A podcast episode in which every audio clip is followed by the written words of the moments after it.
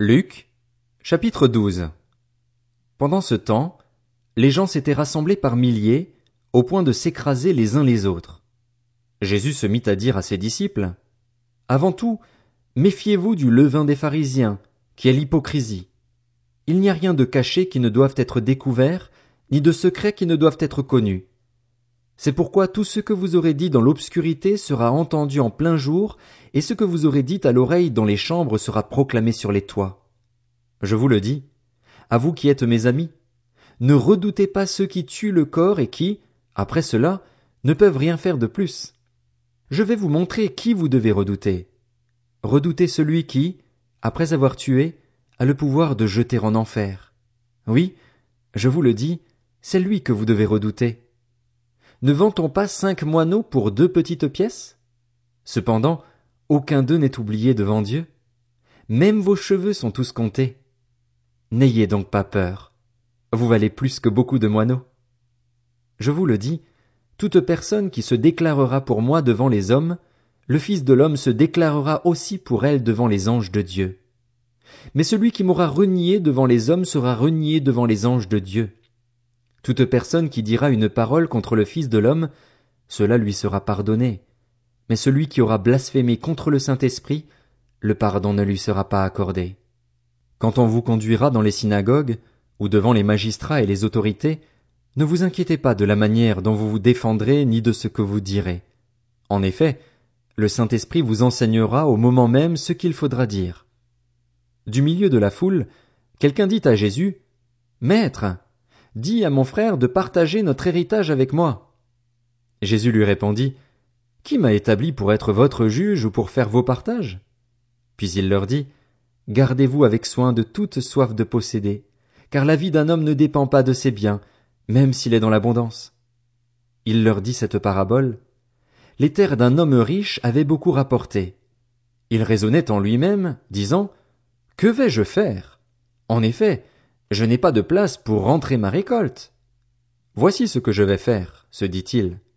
J'abattrai mes greniers, j'en construirai de plus grands, j'y amasserai toute ma récolte et tous mes biens, et je dirai à mon âme, Mon âme, tu as beaucoup de biens en réserve pour de nombreuses années.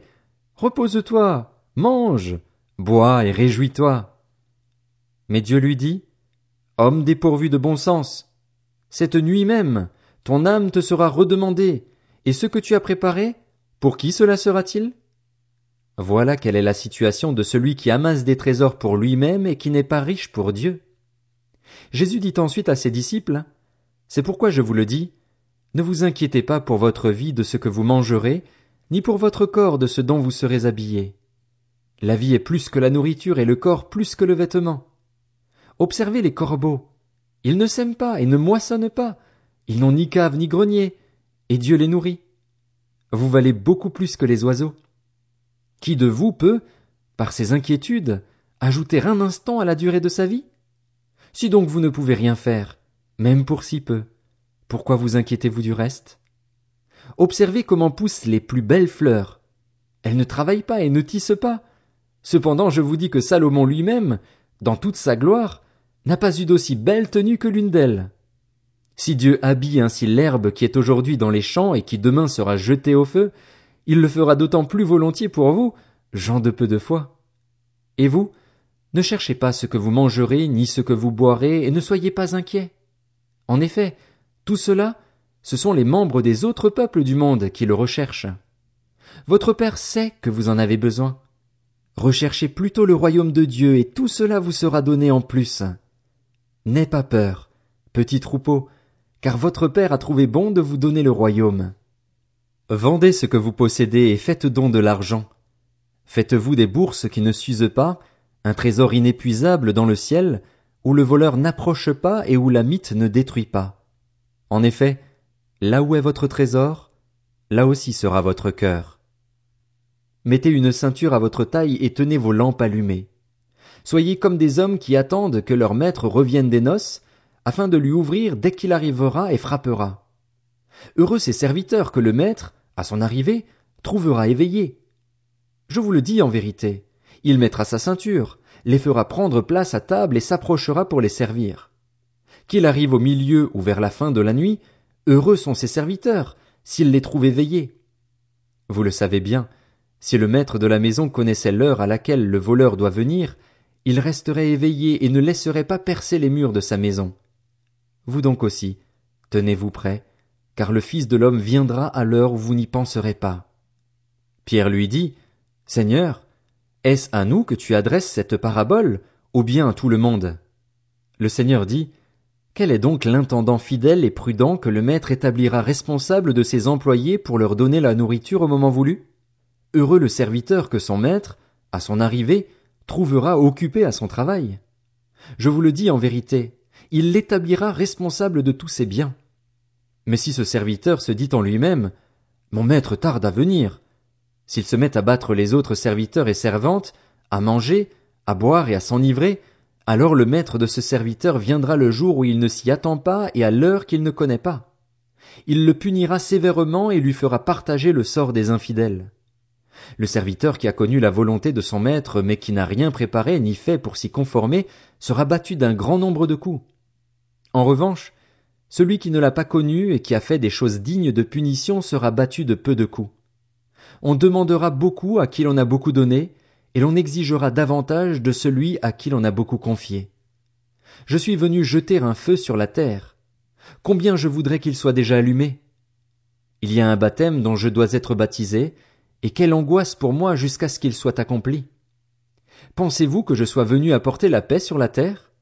Non, vous dis-je, mais la division.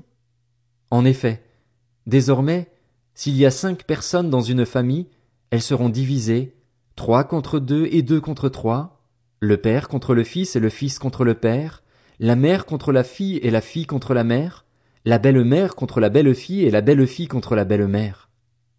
Il dit encore aux foules, quand vous voyez un nuage se lever à l'ouest, vous dites aussitôt La pluie vient. Et c'est ce qui se passe.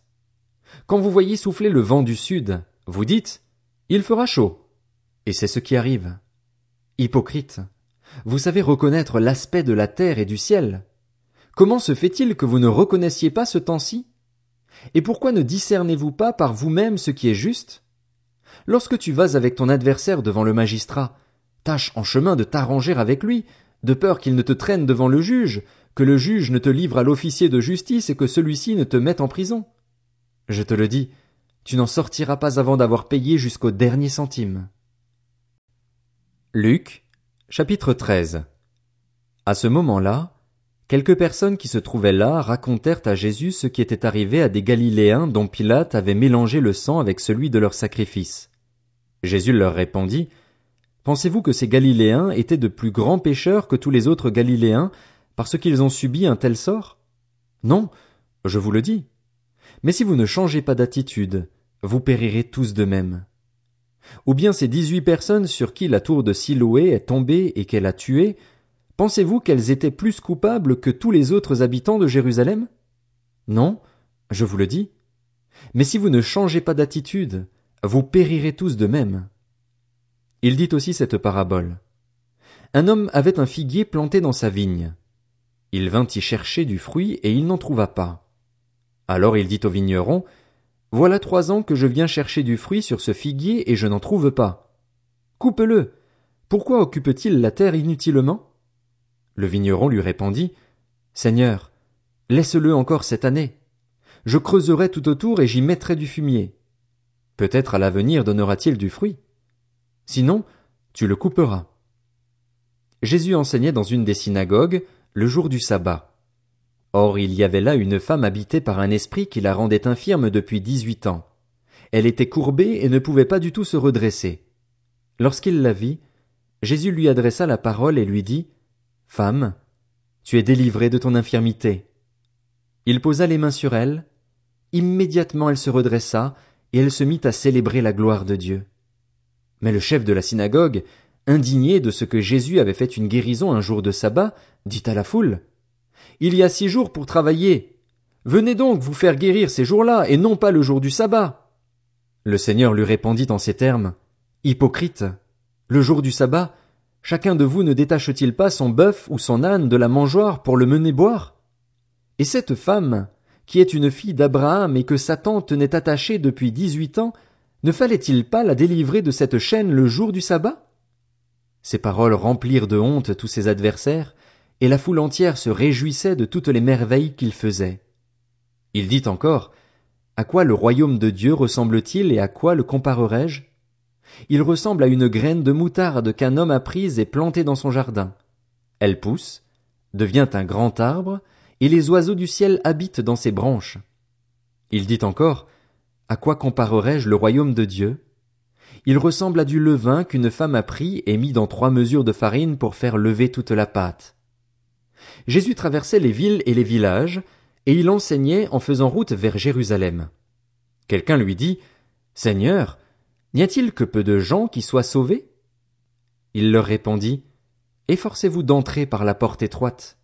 En effet, je vous le dis, beaucoup chercheront à entrer et ne le pourront pas. Quand le maître de la maison se sera levé et aura fermé la porte, vous qui êtes dehors, vous commencerez à frapper à la porte en disant, Seigneur, Seigneur, ouvre-nous. Il vous répondra, Je ne sais pas d'où vous êtes. Alors vous vous mettrez à dire, Nous avons mangé et bu devant toi, et tu as enseigné dans nos rues. Il répondra, Je vous le dis, je ne sais pas d'où vous êtes. Éloignez-vous de moi, vous tous qui commettez l'injustice. C'est là qu'il y aura des pleurs et des grincements de dents, quand vous verrez Abraham, Isaac, Jacob et tous les prophètes dans le royaume de Dieu et que vous, vous serez jetés dehors. On viendra de l'Est et de l'Ouest, du Nord et du Sud, et l'on se mettra à table dans le royaume de Dieu. Certains parmi les derniers seront les premiers, et d'autres parmi les premiers seront les derniers.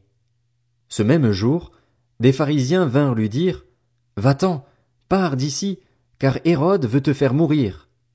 Il leur répondit, Allez dire à ce renard, Voici, je chasse les démons et je fais des guérisons aujourd'hui et demain, et le troisième jour j'aurai fini.